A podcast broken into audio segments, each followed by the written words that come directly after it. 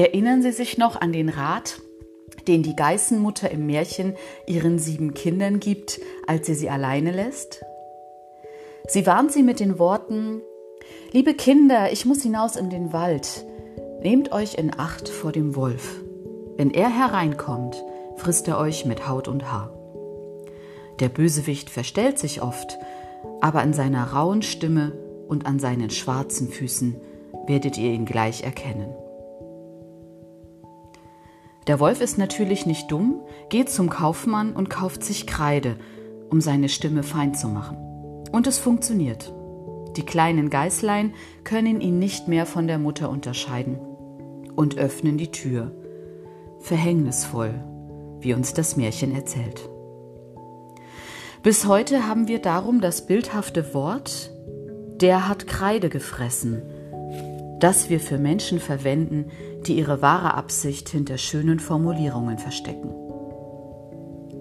Wie bei den Geißlein, so ist es zu allen Zeiten nicht einfach gewesen, Kreidestimmen gleich zu erkennen. So auch zu Jesu Zeiten. Wir hören aus dem Johannesevangelium Kapitel 10 die Verse 11 bis 16. Ich bin der gute Hirte. Der gute Hirte lässt sein Leben für die Schafe. Der Mietling aber, der nicht Hirte ist, dem die Schafe nicht gehören, sieht den Wolf kommen und verlässt die Schafe und flieht, und der Wolf stürzt sich auf die Schafe und zerstreut sie. Denn er ist ein Mietling und kümmert sich nicht um die Schafe. Ich bin der gute Hirte und kenne die meinen, und die meinen kennen mich wie mich mein Vater kennt und ich kenne den Vater. Und ich lasse mein Leben für die Schafe. Und ich habe noch andere Schafe, die sind nicht aus diesem Stall. Auch sie muss ich herführen, und sie werden meine Stimme hören, und es wird eine Herde und ein Hirte werden.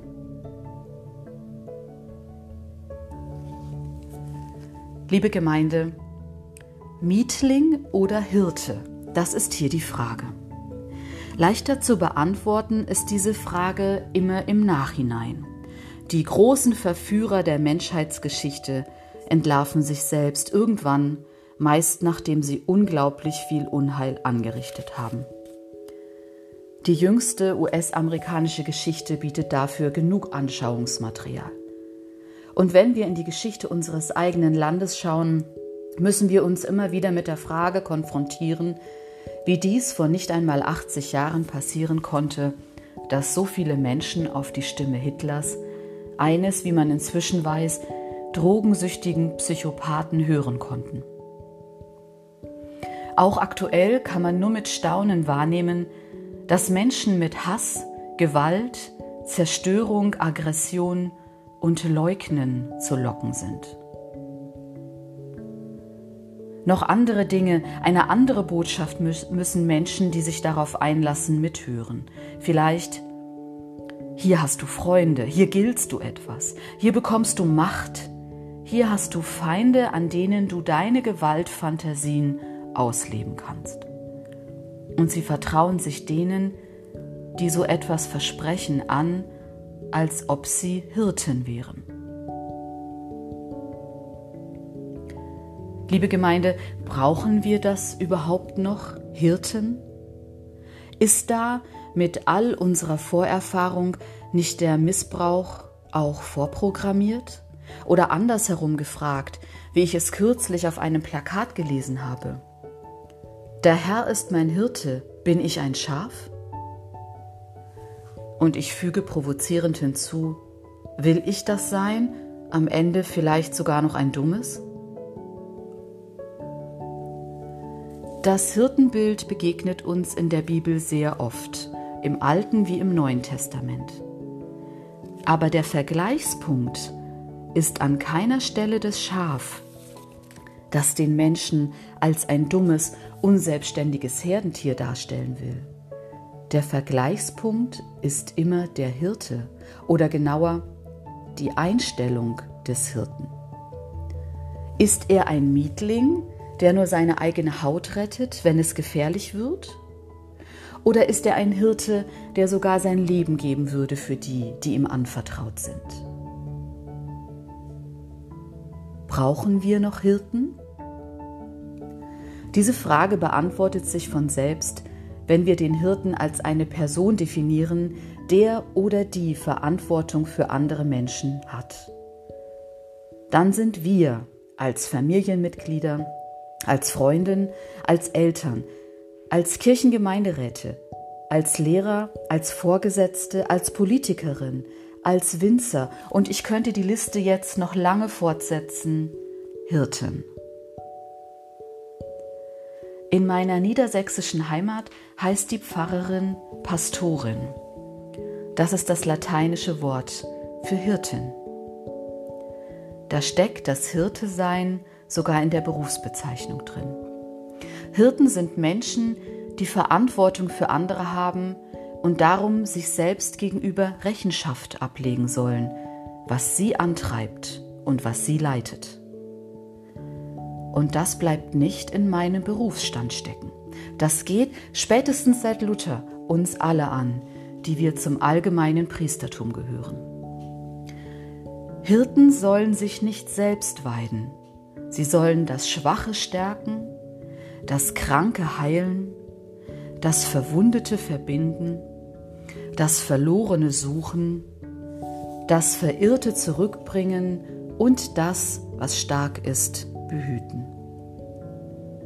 In Jesus begegnet uns diese Haltung, von der wir uns etwas abschauen sollen. Die Qualität einer menschlichen Gesellschaft zeigt sich immer an der Art und Weise, wie sie mit ihren schwächsten Mitgliedern umgeht. Da geht es nicht darum, wer am lautesten schreit und am aggressivsten agiert.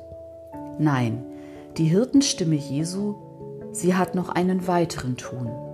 Nicht nur das Sorgen und Behüten der ihm anvertrauten Menschen, sondern auch das Sterben, dort wo es unausweichlich ist, weil das zur Fratze gewordene Menschengesicht es erzwingt. Es ist die Liebe, die hier wagt, Widerstand zu leisten und diesen Tod überlebt. Wir wären heute nicht da, wenn es sie nicht gäbe. Einer, der diesem Weg Jesu als wahrer Hirte gefolgt ist, ist für mich der polnische Arzt und Leiter eines Waisenheims, Janusz Korczak. Der Komponist und Pianist Wladislaw Spielmann wurde Augenzeuge von Korczaks Abtransport und beschreibt die Szene in seinen Memoiren mit folgenden Worten. Eines Tages um den 5. August wurde ich zufällig Zeuge des Abmarsches von Janusz Korczak und seinen Weisen aus dem Ghetto. Für jenen Morgen war die Evakuierung des jüdischen Waisenhauses, dessen Leiter Janusz Korczak war, befohlen worden. Er selbst hatte die Möglichkeit, sich zu retten, und nur mit Mühe brachte er die Deutschen dazu, dass sie ihm erlaubten, seine Kinder stattdessen zu begleiten.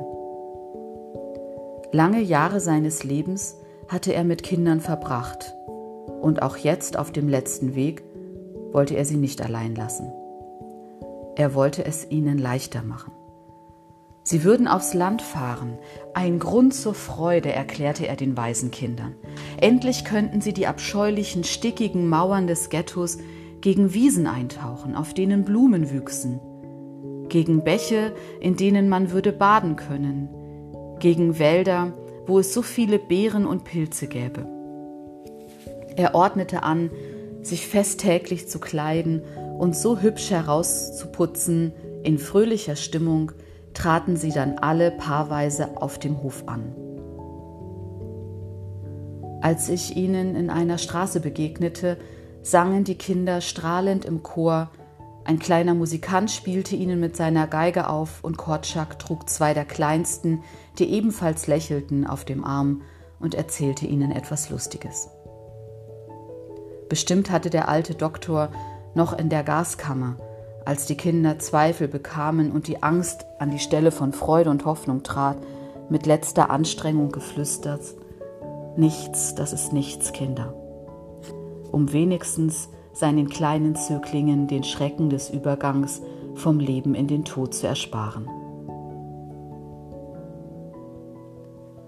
Liebe Gemeinde, so eindeutig die guten Hirten von den Mietlingen im Rückblick zu unterscheiden sind, so schwierig ist es oft, dies in der Gegenwart zu tun. Dort, wo gerungen wird um Entscheidungen in Politik und auch in der Kirche, da braucht es immer wieder unseren Blick, der die Hirten von den Mietlingen unterscheiden kann. Das ist oft gar nicht so einfach, denn auch mit einem Lächeln auf den Lippen kann man Hass und Angst in die Herzen der Menschen säen. Und Glaube kann sehr überzeugend verkündigt werden nach dem Motto, was bringt er mir ein glückliches und gutes Leben, Sündenvergebung, Macht, ewiges Leben und dass ich es einfach besser haben möge als alle anderen und mich das Schicksal nicht trifft. Die Frage nach dem, was der Glaube mir bringt, ist eine Mietlingsfrage, keine Hirtenfrage. Denn was passiert, wenn er mir einmal nichts bringt, vielleicht sogar Nachteile? Ein von mir sehr geschätzter Theologe hat einmal gesagt, zur Not muss der Glaube ohne Zeichen auskommen. So war es am Kreuz Jesu, Glaube ohne Zeichen, nur Zeichen der Niederlage. Möge uns Gott segnen mit mutmachenden Zeichen des Glaubens und möge er uns bewahren in Zeiten ohne Zeichen. Möge er uns genau hinhören lassen, denn Gott sagt auch heute noch, ich will das Verwundete verbinden und das Schwache stärken. Möge Gott uns die Gabe schenken, die echten Stimmen von den Kreidestimmen zu unterscheiden. Und möge Gott uns stärken, in den Fußstapfen Jesu zu gehen in unseren Entscheidungen. Natürlich ist es auch oft ein Ringen, ein Gehen in die falsche Richtung, Umkehr und Neuanfang. All das gehört dazu. Aber entscheidend ist, dass wir die Stimme Jesu hören und immer wieder neu hören können.